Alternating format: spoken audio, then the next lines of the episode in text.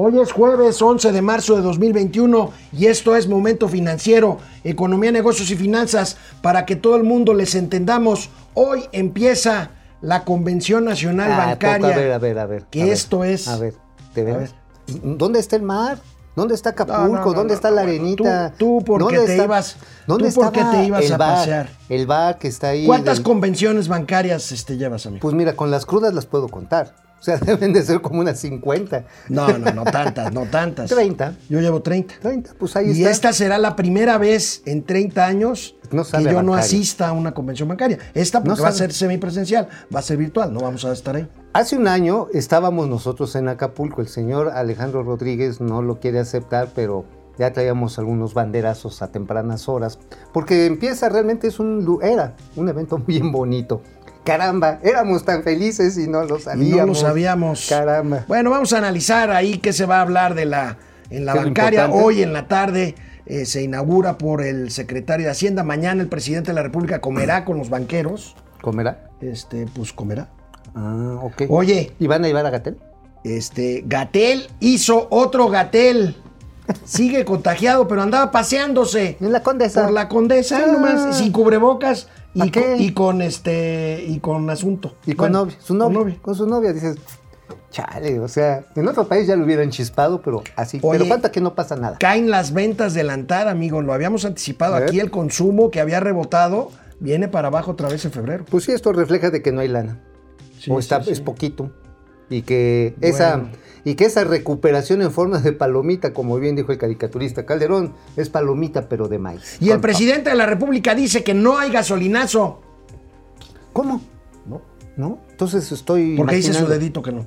Ah, caramba. Oye, entonces estoy viviendo en Dinamarca, porque ahí sí sube el combustible. Oye, por cierto, AstraZeneca suspendió la- las dosis de, de más bien Dinamarca suspendió las dosis de AstraZeneca en, en ese país Por- por, por, efectos secundarios de trombos. Bueno, caray. es mala Híjole, noticia para nosotros. mal- no, para todos. Deja para nosotros, para todo el bueno, mundo. empezamos momento financiero.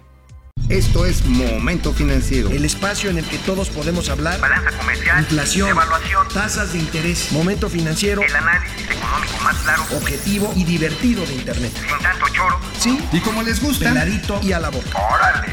¡Vamos, réjete bien! Momento financiero. El evento más importante del sector financiero en el año, sin duda, es la Convención Nacional Bancaria, que durante la mayoría de sus muchos años que ya lleva, bueno, ya de- decíamos aquí entre Mauricio y yo llevamos 30 cada una, cada uno por lo menos. Cada una. este, cada una. Ay, es que si nos Este, soltábamos el chongo allá en Acapulco. Bueno, en Acapulco se ya ha llevado a cabo la mayor parte de las veces. La convención se reúne hoy, reúne hoy a todos los bancos del sistema en forma semipresencial. Habrá poca gente en el Club de Banqueros. 57 miembros, ¿no? Todo lo demás será virtual. Este, la prensa estaremos en forma virtual, ¿no, amigo? A distancia. Sí, exactamente, todos a través de conexiones en Zoom. Eh, fíjate que había un evento especialmente interesante para los medios precisamente el día previo, bueno, el mismo día de la inauguración, pero en la mañana. ¿Ahorita estaríamos informe- En el informe de comisiones. Ahorita estaríamos ahí. Exactamente. Entonces era un desayuno en el que se reunían todos los medios. Había preguntas muy simpáticas, otras muy letradas, otras que no sabía uno por qué lo preguntaban, pero realmente servía como un ejercicio para explicar qué estaba haciendo la banca. Y daban un informe y habían las entrevistas banqueteras, o de ahí se llevaban a las entrevistas a los banqueros. y por dónde representantes. viene la agenda y daba el informe la Fundación Quiera, que es esta fundación, la fundación filantrópica de los bancos que hace una labor interesante con los Muy niños activo, en o sea, situación de calle. empezaba en fin, a y sabroso vapor. ahí el desayuno a la orilla del mar y este y bueno, Calorcito. qué tiempos aquellos. ¿Cuántas anécdotas, amigo, de las convenciones bancarias? Uy, hay unas que no quisiera recordar, pero hay otras que reviviría felizmente. Por ejemplo, me acuerdo cuando fue en Vallarta, cuando fue en Cancún, eh, cuando se regresó. Es más, ¿te acuerdas de el, bueno, fue gobernador del Banco de México, Guillermo Ortiz? Guillermo Ortiz Martínez. Ajá. ¿Te acuerdas que me mentó la madre una vez Sí. ahí en este, en una bancaria, la de Cancún? Así, así como usted y su periódico, ta, ta, ta, ta, ta, pero en voz, en Sí, cuello, ¿eh? sí, sí, sudando. Sudando, enojado. Por supuesto. Ya después nos encontentamos, pero bueno, esa es una de tantas. Bueno, de miles, tantas miles de anécdotas. Pero bueno, ¿cómo llega, amigo, la banca justo a un año de iniciar la pandemia. Hace un año estábamos en Acapulco ya con el virus por ahí recorriendo el fantasma del COVID. Todavía no estábamos en situación Pero ya- grave. pero ya había pero un ya, eh, dejo de miedito, Hubo por ¿no? ahí un contagiado del Banco de México. Había regresado de Bale, Carlos Ruiz Sacristán Que fue uno de los primeros en morir. en, en morir, en fin. Híjole, bueno, lo recordamos con mucho, con mucho cariño, pero ¿cómo llega la banca en este año a la convención bancaria, amigo? Llega fuerte, llega capitalizada, lo cual es una muy buena noticia para todos, incluyendo a los que no tienen crédito. Mira, el hecho de la captación de, y la cartera Captación de crédito, son los depósitos que recibe la banca y los la ahorradores. cartera es lo que prestan. Y es la- O sea, la captación para los bancos es su pasivo y para lo que es la cartera de crédito son Eso, sus activos. así es. O sea, tenemos una relación muy sana en la cual la cartera de créditos no supera, no supera la captación. Es decir, sigue la gente depositando, sigue ahorrando, eh, no hay un problema todavía palpable de cartera vencida, pero aguas, ojalá no llegue. Eh, tienen capacidad, estaba platicando precisamente en un programa que sale en la billetera, ahí, aquí su papacito Mauricio Azteca. En TV Azteca, el lunes, este lunes que acaba de pasar, que la banca tiene disponible, amigo, 3.2 billones de pesos para prestar. Volvemos a lo mismo, el tema es demanda, no oferta. Exacto. Sí, o sea, Ahora, ¿qué significa que la banca esté bien capitalizada? La banca, como podemos ver en esta gráfica, tiene índice muy superior al, al exigido por las autoridades. 17.7% está capitalizada. ¿Qué significa esto, amigo? A ver, la, la convención de Basilea después de este y el acuerdo Basilea II que le llaman después del despanzurre del sistema financiero en la crisis subprime de los, del año 2008, 2008. 2008-2009, obligó a que los bancos tomaran mayor reserva debido a las operaciones financieras de margen y toda esta maroma muy especializada en la que muchos se hicieron millonarios, pero muchos más se hicieron miserables. Eh, entonces, el nivel de capitalización exigido por Basilea 12, 2 es del 12%. Que es el capital que tienen los bancos comparado con el, capi- con el capital que prestan. Con la- con el crédito, con ¿no? el Con la crédito. cartera de Más- Más crédito. que el capital que prestan con el crédito. con el crédito, es decir, una relación de, ahora sí que prácticamente cuatro veces, más de Sí, sí, cuatro sí, veces. sí. Es, que eso garantiza la solvencia en cualquier eh, situación crítica de que tengan que haber este, pagos de depósitos masivos, en Que fin. la gente diga, échame mi lanita, Échame mi lana. tienen la posibilidad de Eh, responder. hay países en donde, por cierto, voy a decir algo que no es popular. ¿Qué? El Fobaproa, aquel, aquel Fobaproa Perro fue, maldito infeliz. fue para que usted, ahorrador, pudiera retirar sus depósitos de la banca en una época de insolvencia bancaria. Exactamente, digo, hubo en el rescate bancario, hubo varios vivales, algunos se les metió al botiquín, otros ya son felices empresarios, otros se difuminaron en la vida socialité, este, pero finalmente sí fue una medicina costosa, no tan costosa como la cancelación del aeropuerto, No, quiero decir, ¿eh? no, no, O sea, no. o sea, nada más. Entre, entre 2010 y 2019, amigo, el crédito bancario creció 88% entre Una buena 2010 y 2019. O sea, muy, muy expansivo. ¿Qué el crédito. significa eso, En amigo? 2020, a pesar de la recesión, creció 4.6%. ¿Qué significa que haya tenido esta explosión el crédito? Actividad económica. Actividad económica y capacidad de consumo, de bienes duraderos y de bienes no duraderos. Es más, me das unos zapatitos coquetos y ahora ahí va la tarjeta. ¿Por qué me confío en la tarjeta? Porque sé que voy a tener un ingreso. O me arriesgo y me compro un carrito. O de a tiro voy formando un ahorro y digo, oye, pues vieja o viejo, vamos a Oye, amigo, una casita, y en ¿no? 2020, a pesar de la recesión, el crédito creció 4.6% en general, pero el crédito empresarial cayó 4.7%, Pues que sí. es muy, eh, Muy ilustrativo. lamentable. Muy, ilustrativo y lamentable porque... Regresamos Híjole, después de una pausa a seguir Habla comentando esto y otras real. cosas en Momento Financiero. Hola, Internet, ¿cómo están? Perdón. estoy Oye, aquí. amigo, ¿te acuerdas cuando salías ahí este, a nadar en el Princess? Salías a nadar con tu traje de baño de hilo dental. No, no, Sí. no, no, no. Usaba, No, usaba, sí. mira, Rojo tengo, tengo, fosforescente, tengo tanto tiempo ¿Lo de ir hubieran al visto? Acapulco a la convención bancaria desde hace más de Lo 30 hubieran visto, años. era una cosa que en ese entonces era un traje como el de Blue Demon. este, como el de Mauricio Garcés, ¿te acuerdas? Así, así de cuerpo completo, Así ¿no? de, de, De rayitas. de- pues un trapo ahí grueso, ¿no? Ajá. No, pero sí, yo lo llegué a ver con tanguita ahí. Me aplaudían desde, desde, afuera. las- desde los balcones. Desde afuera. Era yo joven y bello. Era yo joven y bello. Alejandro Méndez Tocayo desde Alejandro, Querétaro. ¿cómo estás? Depredador mercenario. Depre. Con lo aprobado ayer en la Cámara con respecto a la cannabis, esperemos que hagan algo bien y tomen el modelo que se tiene en Canadá o California o en Colorado, yo agregaría este depredador escenario, del control, venta y consumo sobre la recaudación de impuestos. Sí, ahorita La estaba yo mota viendo cifras. legal, levanta No, la pero es que- moral. pero es que la no mota la legal, cannabis- levanta la moral. La cannabis no es nada más para fumarte un churro, tiene muchísimas propiedades esta planta Hay para 154 industriales. Así es. aplicaciones médicas, más las médicas, más al industriales, este, eh, agropecuarias, en fin, este, es- Textiles. textiles. Es más, ¿se acuerdan del hino cáñamo que sirve para amarrar con un hilito como tres puercos? Bueno, eso está rodeando las llantas de vehículos que ya son sustentables, las llantas que no contaminan tanto. Ojalá y lo hagan bien. Esto representará una recaudación, me dicen, de 18 mil millones de pesos al año si se explota bien la industria del cannabis. Ahora, mira, por ejemplo, aplicaciones médicas. Yo sí me echo unas gotitas de CBD que este, cuando estoy muy nervioso, así. eh, Aquí Mauricio luego, luego con, Sí, claro, con- con- porque con las le- ver- le- va a haber gotitas. eh, yo, pero me gusta más proporcionártelas. Entonces, este, esas gotitas te las echo, te las. ¿Y sabes qué? No te pone así, luego, luego, no, no. Te va a estar generando un estado de relax y finalmente duermes como santo. Está bien, bueno. Es Pili Sanz, ahora sí nos podrán a bailar un cumbión bien loco con la legalización del marihuana, porque los que vivimos en casa de interés social o departamentos terminaremos diciendo que fuman los vecinos. Bueno, quiero mi matita para fines medicinales, no para ponerme hasta atrás, dice Pili Sanz. No, mira, es que el uso lúdico ya también va a estar aprobado. ¿eh? Sí, sí, sí. Bueno, vamos a la tele. Volvemos. ¿Sabes qué me llama para terminar eh, este tema de la convención bancaria? ¿Qué me llama la atención, amigo? ¿Qué, amigo? A pesar de los datos que estamos diciendo que la banca está sólida, de que la banca está líquida, de que la banca está solvente, este, veamos estos datos que tienen que ver con las facilidades que el Banco de México les dio. ¿Te acuerdas? Hace El ocho meses, hace ocho pasado. meses, para poder negociar créditos y poder tener liquidez. Fíjate, solo se han utilizado 27% del paquete de apoyo a la banca según el Banco de México. Mira, fue un paquetazo, ahora sí vamos a decirlo, muy bien elaborado. Ahí sí le tengo que reconocer a la gente de Banco de México que se rayaron, porque lo que permitió fue agilizar eh, lo que llaman el crédito interbancario. Con los reportos y las ventas en corto, que son una serie de operaciones que se hacen el mismo día cuando un banco le presta a otro para poder solventar sus créditos o los retiros que tiene, se cobran una tasa interbancaria. A veces se comprimían y generaban alzas de tasas de interés interbancaria y por eso y eso inhibía el préstamo a los clientes.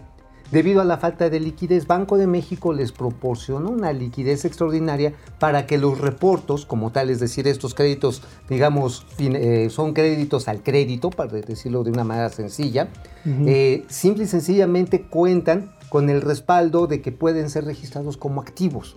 Y eso facilitó a la banca. Ahora, que nada más haga- hayan agarrado ese cachito, o sea, 27%, revela que la banca, como tú, pues tiene con qué.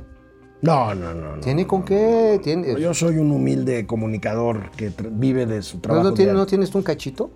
no, no, bueno. Pues sí, porque... ¿Qué comentaron los directores 27%. generales de la, de la No. banca? Básicamente, básicamente necesitamos certeza, necesitamos ambiente de inversión, necesitamos inversión fija bruta que se cayó 18% el año pasado. amigo. Y ya acumulado con lo que va de la 4T es 30%.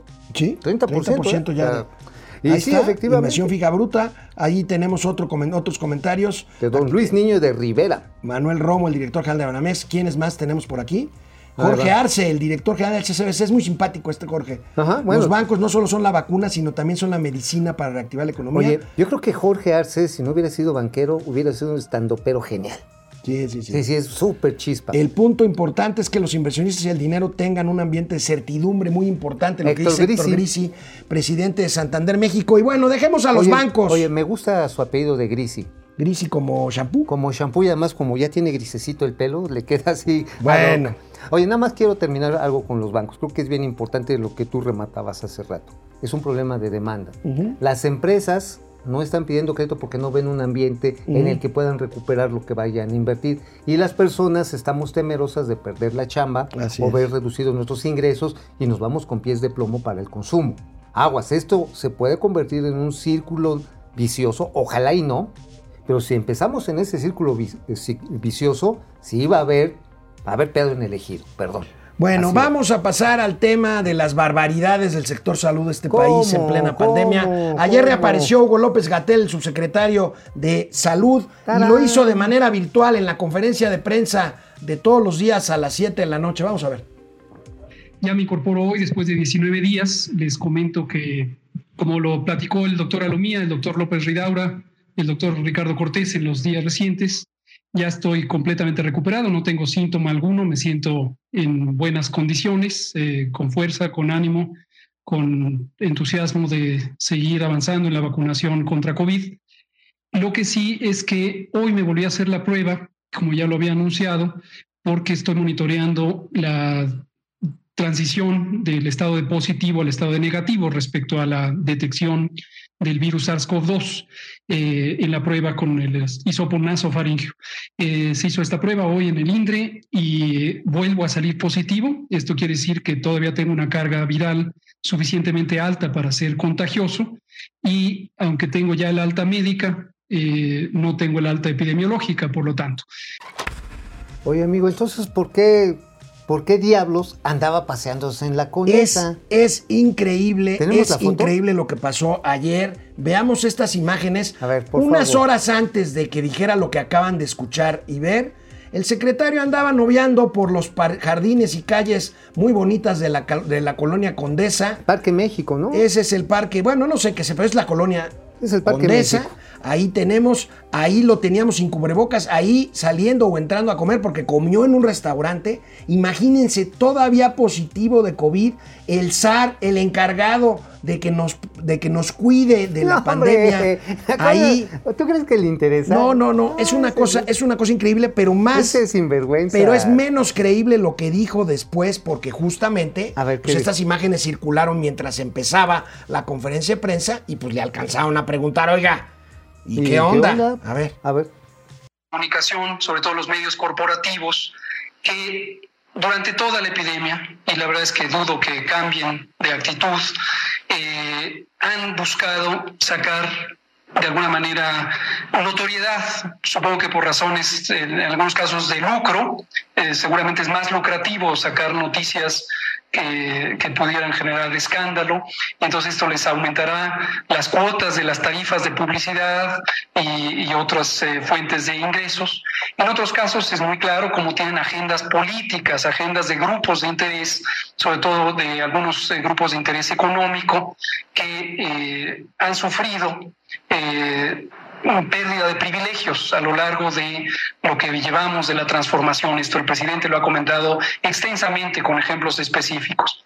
Entonces, eh, sigo yo esperanzado en que en algún momento estas eh, personas, estos grupos que son dueños de los medios de comunicación corporativos, los jefes editoriales, eh, los columnistas, que viven de esta parte del morbo, de la especulación, de la intriga, y que tienen un nivel extraordinariamente bajo en términos de calidad técnica, de calidad periodística, no tienen fuentes, eh, usan rumores. Ojalá que en algún momento suban el nivel. No tengo demasiada esperanza a estas alturas. Eh, hemos hecho muchos llamados sobre la importancia de tener una prensa que informa, una prensa que se acerca a la población, a decirle la información que le puede ser útil. Y lo que vemos es pues este tipo de notas que están basadas en el chisme, en la intriga, en la especulación. Entonces, afortunadamente... Bueno, Diosito se llevó a Cepillín, pero nos dejó a Gatelín. El payasito del Zoom. Mira, No, tú tomas todo a risa Pues y es está bien, pero yo, este yo sí estoy muy molesto y yo sí quiero decir. Ay, ya, ya, no rasgues las doctor Gatel, dice usted que tiene esperanza de que nosotros los medios seamos más profesionales. El país tenía la esperanza de que usted nos ayudara a controlar la Ay, pandemia y a que no menos personas se contagiaran. No Van hacer. 200 mil muertos y usted se está burlando de este país, A ver. saliendo a comer a un restaurante Ya, todavía ser. contagiado A ver, a de ver, COVID a ver, a y sin a. Sé humano, sé No, humano. A ver, no, no. el señor Es una- estaba encerrado, no había un visto a crimen. su novia. ¿Quién le encargó a este? El presidente, y, le va a seguir, y lo va a seguir este, disculpando. Ya, ¿para qué te azotas? Es, es- no, no, no me azoto. ¿No? Porque todavía en la No, noche, todavía en la noche habló Ya con Joaquín López Dóriga. Todavía en la noche habló con Joaquín López Dóriga y le dijo, Joaquín, Mi capacidad contagiante es mínima y nada me impide a salir a caminar. ¿Qué cosa? ¿Qué tipo? O ¿Qué sea, sujeto? No, pues mira, pues es que aquí es el país de la sinvergüenza.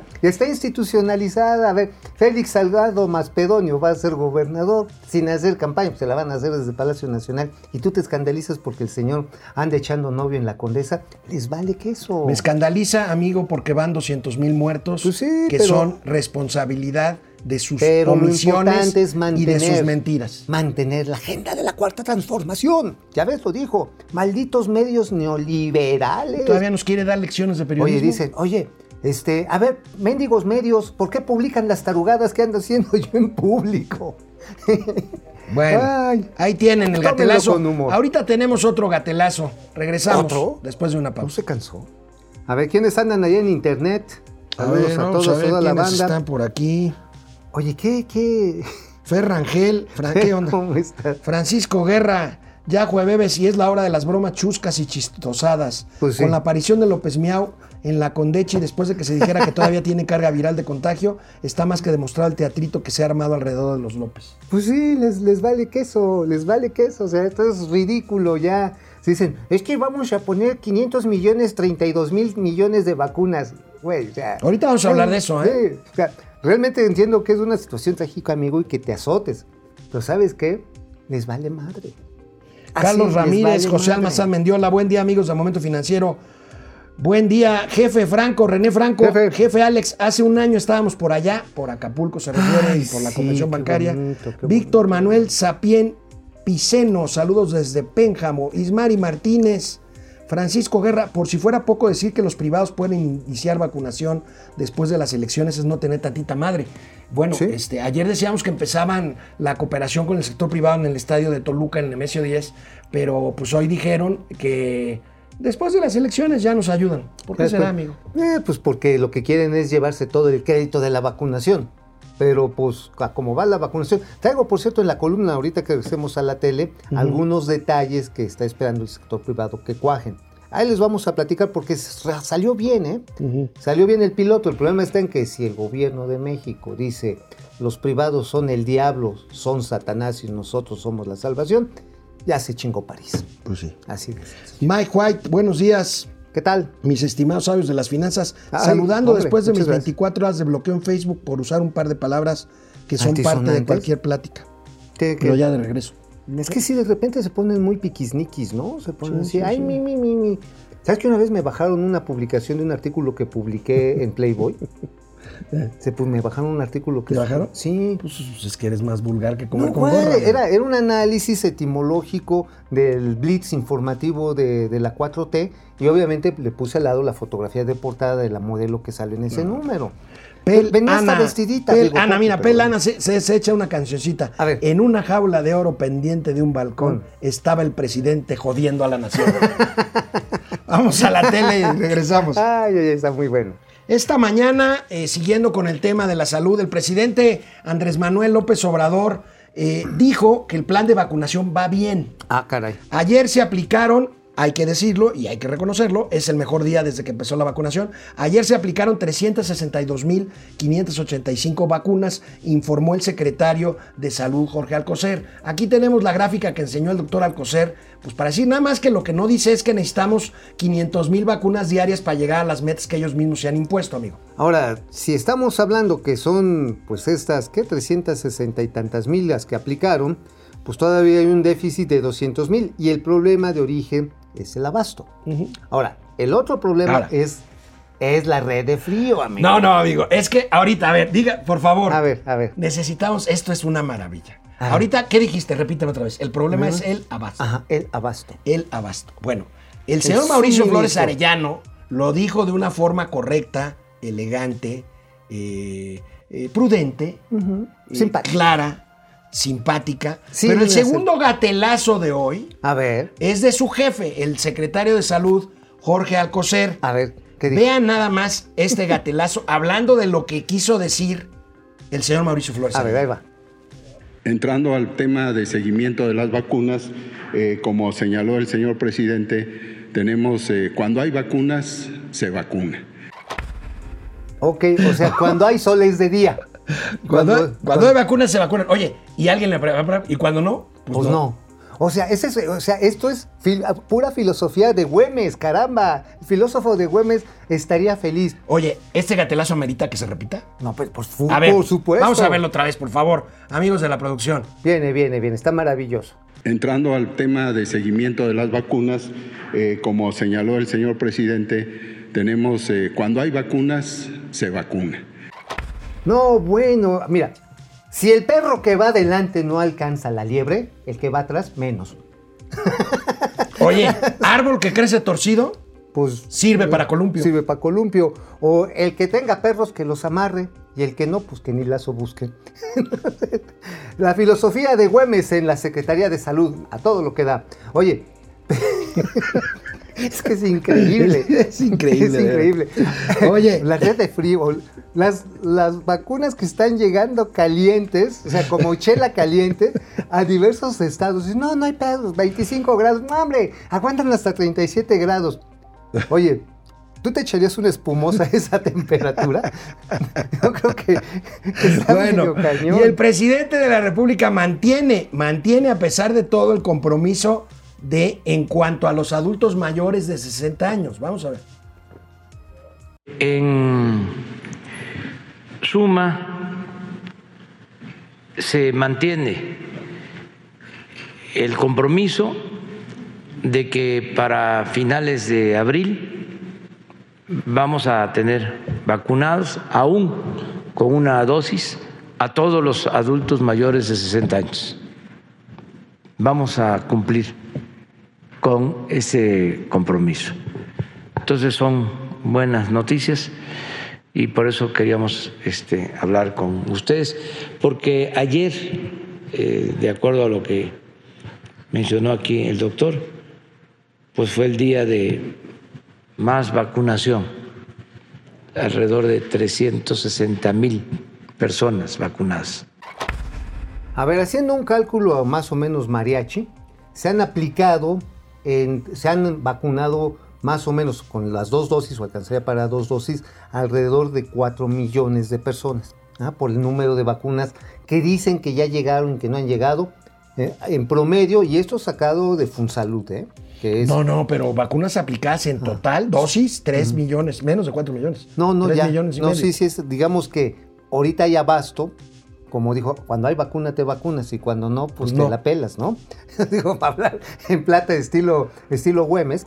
Pues sí, eh, hay esa cantidad de vacunas. Se han vacunado adultos mayores, pero también personal médico y los siervos cuervos de la nación Y los maestros en y Campeche. los maestros en Campeche. A ver, si hay 15 millones de adultos mayores, y hoy ya estamos, ¿a qué día? ¿10 de marzo? 10 de marzo, 11 de marzo. 11 de marzo. Faltan, ¿qué? 20 días para que se acabe el mes. Más 30 días de abril, 40 días. 40 días. En 40 días se tiene que vacunar a otros 13 millones de personas.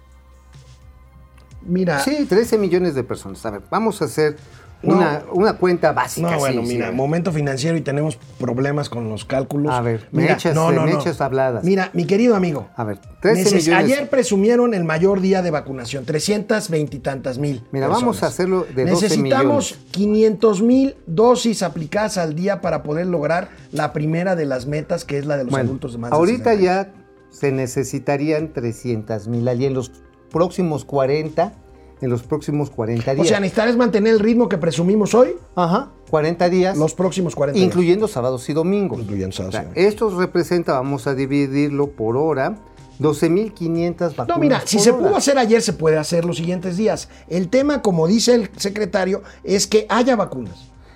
O sea, vacu- aplicar. Ahora, hay vacunas disponibles según las que han venido llegando.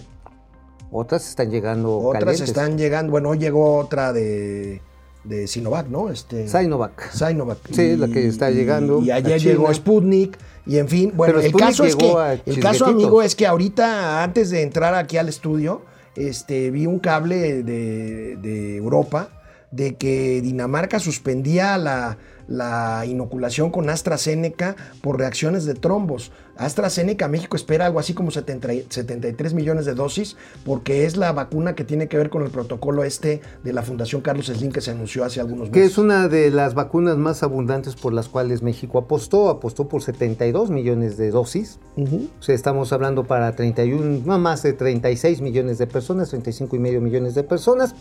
Este, es preocupante, ¿eh?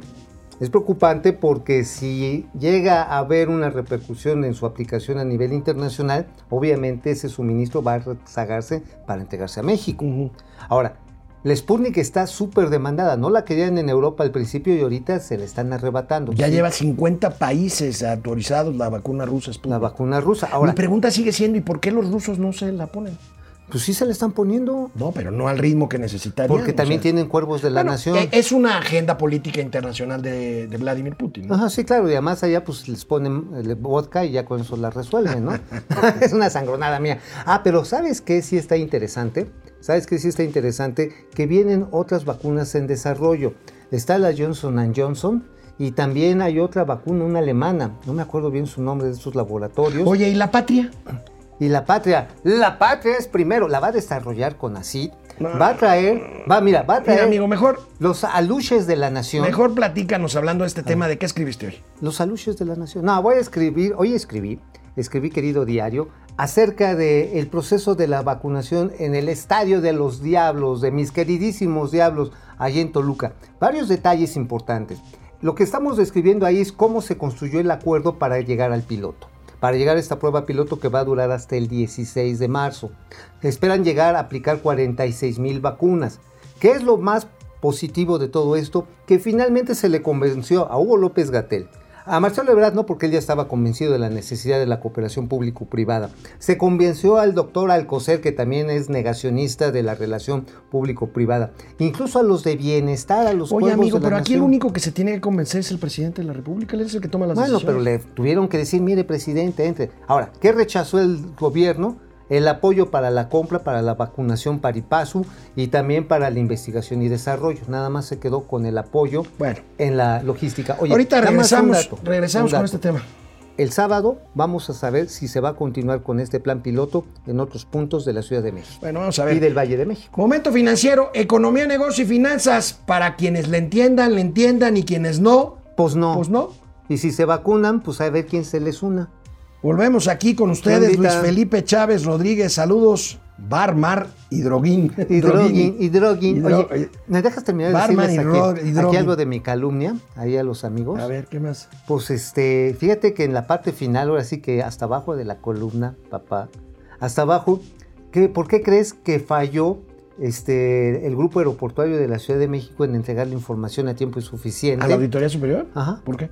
Porque ya no hay personal, les cayó la, la- la, aquí austeridad republicana y se los cepilló. Entonces había un equipo de 200 gentes en la área administrativa y quedaron como 20, güey.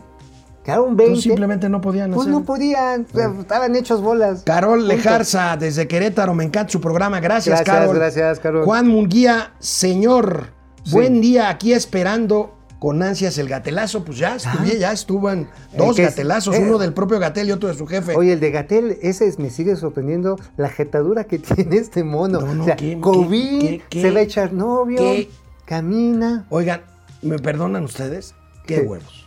No, le vale madre, le vale madre. O sea, hombre, pues soy positivo, chinguen a su madre todos. O sea, así, así para pronto. ¿Qué más quieren? O sea, me valen madre. Francisco García, buen día. ¿Hay un estimado de las pérdidas económicas por el crimen organizado y la delincuencia?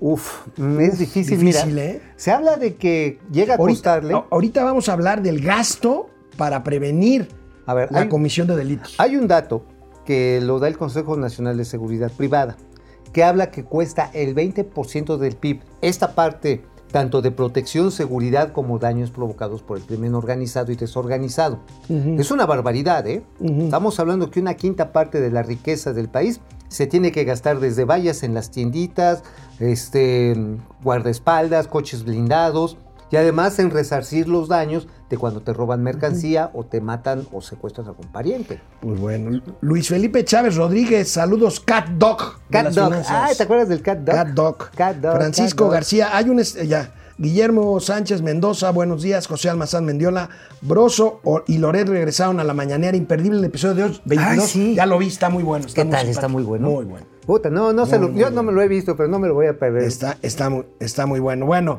Omar Sanders. Omar. Ahorita, ahorita regresamos contigo, Omar.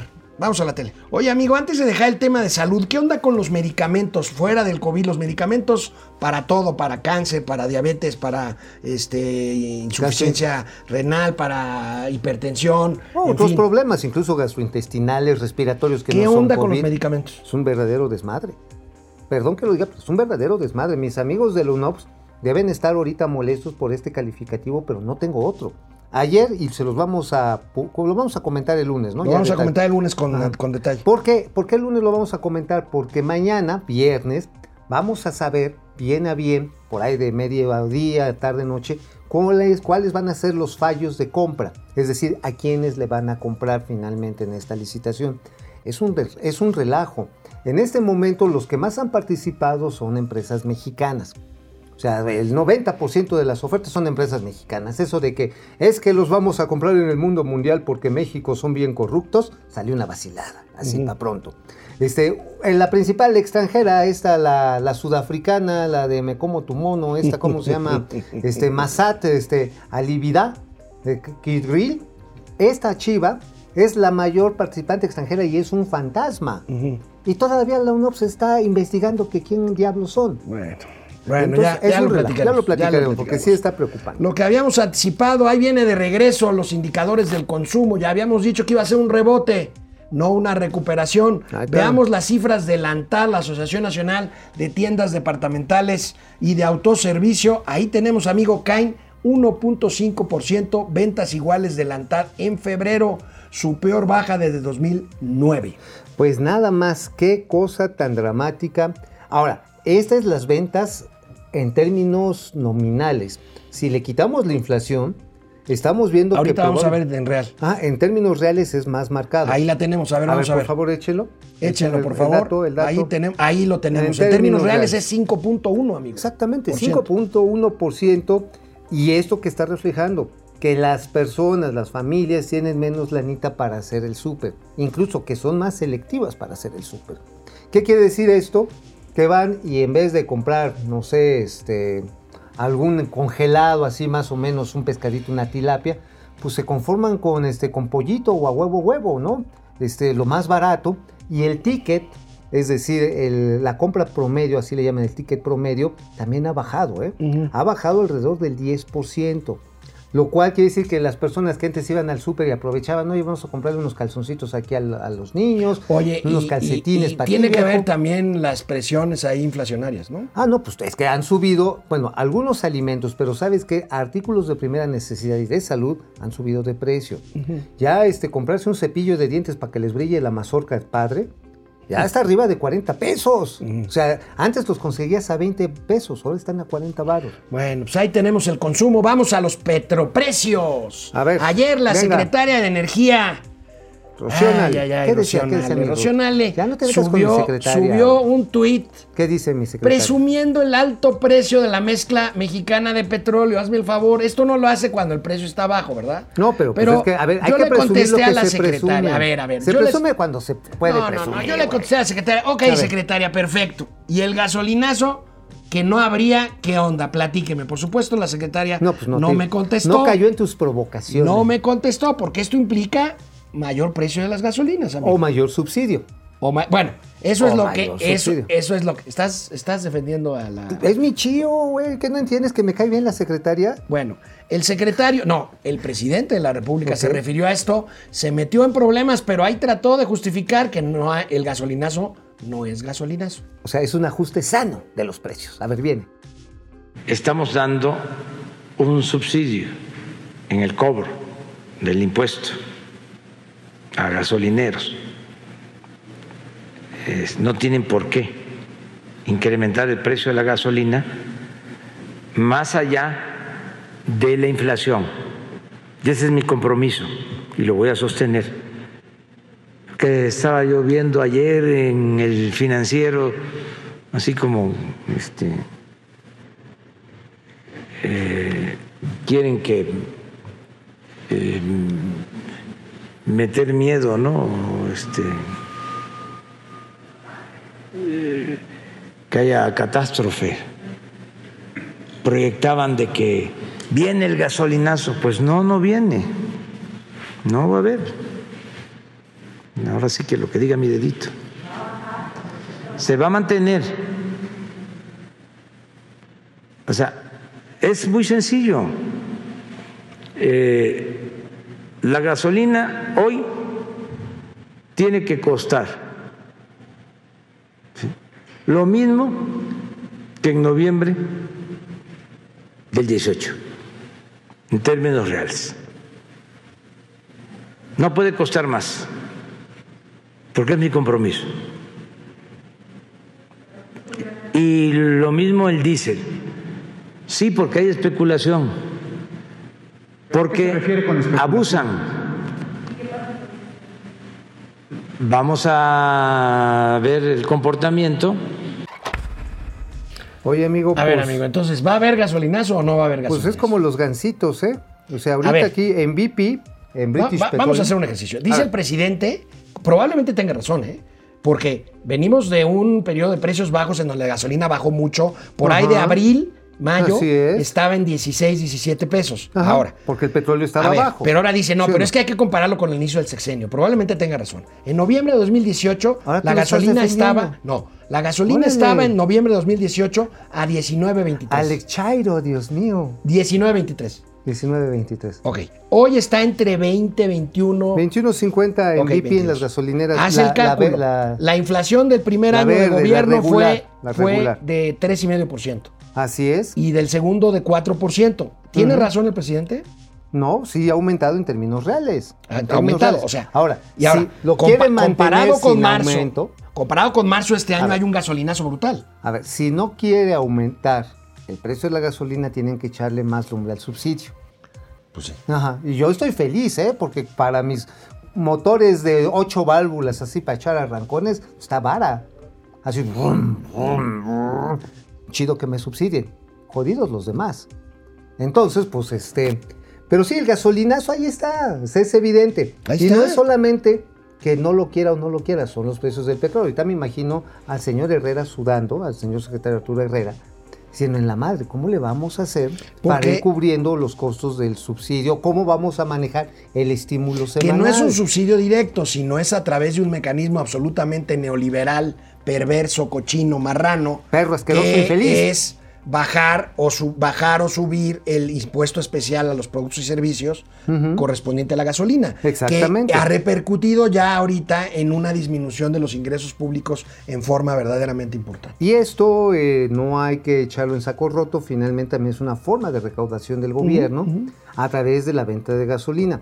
Y tiene que aprovechar a través de ese mecanismo neoliberal perro asqueroso infeliz, recuperar un poco del costo que tiene que asumir por importarlo para venderlo en México. Porque hoy por hoy seguimos importando 72%, incluso hay semanas más de la gasolina que se consume. ¿Por qué? Porque no se le ha invertido en la modernización de las refinerías, de las seis que existen en el De país. regreso del corte, sigue el Huachicol. Nuestro amigo Noé Cruz Serrano del Universal trae nota importantísima hoy sobre el Huachicol. Viene. Ese que ya se había acabado igual que la corrupción. Ah, también dijo que hoy se había acabado, Sí, ¿verdad? regresamos. A Oye, ver, ver. Huachicol. Entonces, ¿hay o no hay Huachicol? Pues no, ya a ver, ya dijeron que no iba a haber. A ver, no hay corrupción, ya hay medicinas, ya tenemos un sistema de médico de salud de estilo Dinamarca, ya tenemos aeropuerto de primer De, mundo. de regreso vamos a hablar del Huachicol y de la corrupción que ya no hay. O sea, tenemos un país de primera. AMLO, líder mundial. Canal güey. 76 de Easy, canal 168 de Total. Play, momento financiero, economía, negocio y finanzas, para que todo el mundo les entendamos. Aquí estamos de regreso. Este es el último corte de internet, Sí, ¿verdad? Oye, por Este, cierto, mira, aquí dice que hidrocina tiene el precio de la gasolina, la regular, en 21.39 en la Ciudad de México. Hay que recordar que cambian también los precios por región, depende qué tan cerca estén de los de puntos los, de de, abasto. los, de los centros de distribución. De los TAR, ¿no? De los TAR. De los TAR, que es este terminal de Terminal abasto y de abasto y reparto. Ajá, 22.29 No, termina- TAD, Terminal de Abasto y Distribución. y distribución no es TAR. No me acuerdo. Y mira que yo estuve en Pemex. Bueno, José Almazán, 22.29. José Almazán Mendiola, Guillermo Sánchez Mendoza. Omar Sánchez, nos quedamos contigo.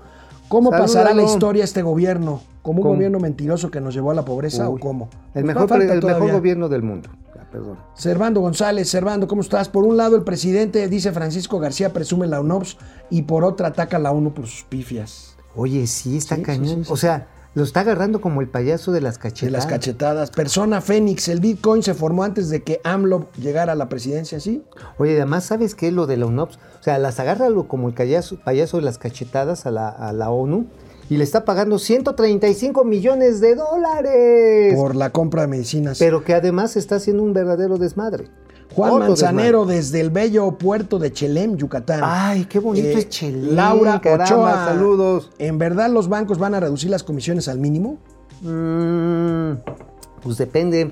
Ahora sí depende más o menos el margen que quieran obtener. Jesús Eduardo López, Guillermo Sánchez Mendoza, la convención bancaria se llevaría a cabo con Félix Salgado como gobernador. Bueno, yo ya fui a varias convenciones bancarias que era presidente municipal de Acapulco. Y qué miedo. Un día llegó con dos este, Edecanes. edecanes, este, Increíbles. abrazándolas, este, con ropa muy ligera. Este, muy digo, no, ajustada. no, no quiero ser yo. Muy este, ajustada, por cierto, yo me acuerdo. Sí, sí, sí, vaya, una imagen no correspondiente a, a llegar a una ceremonia de... de- Ah, llegó de como ese- padrote. pues, Llegó como pues, padrotillo. eh, quiero ser cuidadoso. No, yo Eh, no, porque a ver, Lucía, a ver, el- el- ¿cuándo ha Lucía, a ver, vamos a, si no, no acabamos, amigo. bien, Lucía ya, Elena ya, Silva, ya. Rubén Ramos, Ari Loe, regañes. Hurtado, No me regañes. César Augusto No soy el presidente, güey. Abraham López Mójica, Ministerio soy el Tierra, presidente, no me Gustavo. López Marín, Francisco García. ¿Pueden callar a este hombre? Alberto GC. Ya no me regañes. GS, Lucía Elena Silva, Israel Corralejo, Guadalupe Hernández, Rutzi. Nos vemos Gracias, mañana aquí en internet. Gracias. Quédense en la telera. Bueno, vamos.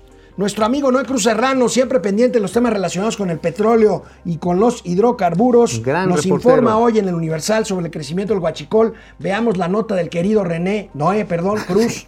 Imparable el guachicoleo al arranque de 2021, crece 17%. Ahí tenemos sin control el mercado negro. Además, es explicable, no justificable, con precios altos de la gasolina. Ahora, 33 eh, perforaciones son las que han estado encontrando en promedio Vamos, aquí diario. tenemos este, Los- más la datos de- numeralia, de, la numeralia, de. Noé Cruz. A, ver, por favor, échenla ahí. Échenla por ahí. 1034 tomas clandestinas en el primer mes de este año, de acuerdo a Pemex. Y el, o la ordeña, pues está en seis entidades. Hidalgo, la que tiene más casos porque está cerca ahí de, de- de esta tierra de la que yo soy este, oriundo. de- no, Tula. yo, yo nací ahí, tuleño. No, soy también, tuleño. yo también, yo también. Este, a ver, veamos la siguiente gráfica en donde vemos lo que dice Mauricio. Ahí tenemos, amigo, eh, el- las tomas clandestinas, la mayor parte es Hidalgo, luego Puebla, Estado, eh, Puebla es donde está el triángulo de distribución. también Veracruz, ¿no? También el triángulo Veracruz. rojo le decían. El triángulo rojo, sí, es la parte que está cerca de Córdoba, Orizaba, Sí, sí, sí, en ese, en Que esa vienen área. los gasoductos del Golfo. Exactamente, van subiendo hacia lo que le llaman Tierra Alta, hacia San Martín Texmelucan y tómala. Oye, pero no que el desabasto de gasolina de enero de 2019 en los primeros meses y días del gobierno de López Obrador, el desabasto de gasolina se debió a que estaban combatiendo el guachicol y que se acabó el guachicol. Claro que sí, fue un combate frontal, rudo, fue el sacrificio social a favor de la transparencia y de salvar el Estado de Derecho y rescatar a Pemex de la mano de los malditos neoliberales. Oye, por cierto, hablando de malditos neoliberales, también hay otra nota que está relacionada en este sentido de que el huachicoleo en los ductos que salen de la refinería de Salamanca, ¿de dónde crees que lo están operando? ¿De dónde? Desde adentro de la refinería. ¿Ah, sí? bueno, sí, siempre Eh, ha sido siempre así. ha sido, O sea, neta, quieren detener el huachicol, es bien fácil. Amarranen a los que están adentro. Y no es difícil, ¿eh?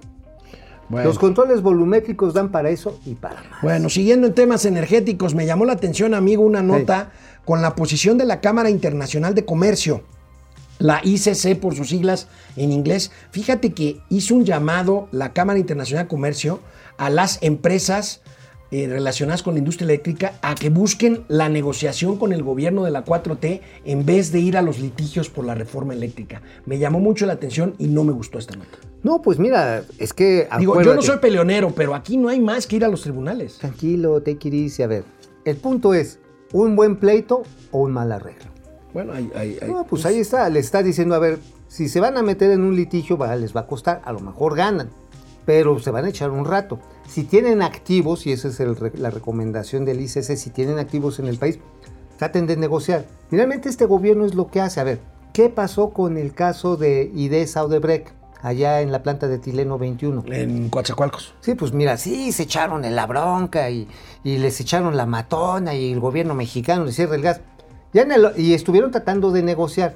Ya como última instancia dijeron, está bien, güey, llévate tu, tu Lo que- planta. lo que pero, pasa- espérame, espérate, deja terminar. ¿Qué fue con que los echaron para atrás al gobierno de México? Dijeron, está bien, llévate la etileno 21, pero págame porque dice mi contrato 5.200 millones de dólares now. A eso me refiero, amigo. Sentarte a la mesa a negociar con el gobierno actual, pues es sentarte a ceder. Ajá, no, pero ya cuando le dijeron, págame now, porque aquí dice, si no nos vamos a tribunales, dijo el gobierno, está bien, este, Tenemos- te, te abro el suministro. Tenemos por ahí gas". el recuadro con la declaración del presidente de, esta, de este organismo. Ahí tenemos, amigo. Este, pues la- a mí me preocupa esto. Klaus este, von insisto, no me gustan los pleitos, yo soy enemigo de los tribunales, Ay. pero aquí no queda de otra, porque si no vamos a acabar, pues vamos a acabar con que van a echar a volar esta ley A ver, y pues nos va a el el señor. Klaus von Wobesser me está dando la razón. Él se refiere al caso ahí de la empresa Braskin, a los ductos. Bueno, qué buena negociada se aventó los operadores de ductos de gas privado por, con el señor Manuel Bartlett, que van a ganar más que con el periodo neoliberal. Pues, y, Le va a costar, y le va a costar más a 150 la 4T, 150 millones, millones de La dólares. 4T, tú quisieras, nos va a costar a nosotros, Bueno. güey. 150 mil millones de manos. Nos está diciendo, oigan, si son remaletas, pues mejor arréglense. Y, este, y a lo mejor hasta ganan más. O sea, digo, viéndolo como un empresario ah, pragmático, pues igual pones la piernita dura un rato, ahí vas, ahí vas, ahí vas. Y ya cuando los tienes así como que en pinacates, eh, eh, chivito mirando al precipicio, dices, mira, ve lo que te puede tocar y cuál es la que no te va a tocar si nos llegamos a una guerra. Y entonces, pues, Bueno, ya, pues vamos a, vamos a ver. yo creo que es razonable. Vamos a ver, bueno, este, me voy a saltar un par de temas que ¿Por qué teníamos tú? programados para ver este, esta declaración hoy. El presidente de la República dijo hoy que no hay corrupción. A ver. Que ya no hay corrupción. A ver. Y una reportera lo puso a trastabillar, A lo ver, puso a en ver, aprietos. a ver, a ver, a ver, A quiero ver. verlo, quiero verlo, ver. quiero verlo. Échenlo, por favor. para que se den los cambios. Lleva tiempo. Afortunadamente yo veo que vamos eh, bien y vamos avanzando. Todo esto que estaba muy este, arraigado de festejar a los corruptos, de aplaudirle a los corruptos. Ahora ya hay pena, ya lo piensan. Y entonces la reportera que lo hizo trastabillar. Pero pues es que no, a ver, a ver, como que. ¿tenemos otro corte? Sí, sí, porque como que yo estaba esperando ahí a nuestra colega que salió. Dijo, oigas, pero abajo. Le dijo, realmente. ¿Sí tenemos otro? Porque ella le. Ay, Bueno, eh, es que una reportera le dijo, oiga, si vamos tan bien, ¿por qué no hace un informe sobre cómo ha combatido la corrupción? Y el presidente dijo, bueno, bueno, bueno, este, pues ahí vamos bien. y- Ahí vamos bien, lo este, y vamos pues hemos- arreglando. Si el presidente es corrupto, ya los demás ya no son corruptos. Ajá, porque y- el presidente no es corrupto. Y pero abajo, señor. no, estamos barriendo las escaleras de arriba para abajo. Oye, además esa es una frase muy vieja que inventó el echeverrismo, uno de los gobiernos más corruptos en la historia de nuestro país, ¿te acuerdas? Los, la corrupción es como las escaleras, se barren de arriba hacia abajo. Y era, y te lo ponían todo el día en la televisión cuando era blanco y negro. Todo el pinche día te estaban ahí cerebreando de que se acaba la corrupción. Se acaba. Híjoles, si les contara, oye, otro tema que traigo ahí en la columna es precisamente del Club de los Mapaches en el Istema. ¿Qué pasó en el ISTE? En el ISTE, pues saliste, pero las petacas, porque van a hacer la licitación de requerimientos médicos y de equipamiento. Y hay una señora que es la, la subdirectora de infraestructura que se llama Jessica, Jessica Maqueda y Jorge Torres, que es el que inventó el servicio de línea de vida. Bueno, ¿qué crees que están haciendo? ¿Qué? Están llamándole a todo el mundo diciendo, oye, mira, pues nosotros aquí somos los que le agilizamos, le ayudamos en su oferta. Usted ya sabe que pues no queremos ser encajosos, pero pues la situación es difícil, podemos arreglarnos. Así, ¿eh? Ya lo saben en los niveles importantes de mando del ISTE. Pero eso de que la corrupción ya desapareció, no, así- no es cierto. En el ISTE aquí se los podemos... Es más, le vamos a dar el teléfono del señor Jorge, Jorge Torres para que hablen y le digan, oiga, este, pues mire, yo sí tengo aquí unas torundas, tengo unas, este, unas vendas, tengo unos medicamentos. Vamos a ponernos la del pueblo. Bueno, ¿no? amigos, ¿sabes qué no habíamos este, recordado? Este, ya llevamos 11 días de marzo. La verdad, una disculpa a nuestros amables eh, espectadores, Seguidores, que nos atienden, amigos. seguidores. Eh, no hay que olvidar que este mes de marzo es cuando las personas morales, las empresas, pues, Ay, sí, Dios tienen que presentar su declaración anual de Oh, sí, impuestos oh, sí. ante el Servicio de Administración Tributaria. Marzo, personas morales, digo, sí, marzo, personas morales, abril, personas físicas. Así que, señores, preparen. Ahora sí, vayan al ISTE, pero las petacas, porque este, si hay que pagar sus impuestos, acuérdense, si se retrasan, vienen las sanciones. las Bueno, multas, mañana ya será viernes. Nos veremos. Oye. ¿Tú mañana te conectarás desde dónde? Desde Villahermosa, desde Villahermosa ya voy a andar. Vamos a visitar nuestra obra insignia de la energía, Dos Bocas. Dos bocas cocidas. No, cocidas Nos no. vemos mañana aquí Cocidas en Momento tienes- Financiero. Cuídense, usen el cubrebocas. Pónganse vacunas si pueden y si la alcanzan. Y si no, pues no.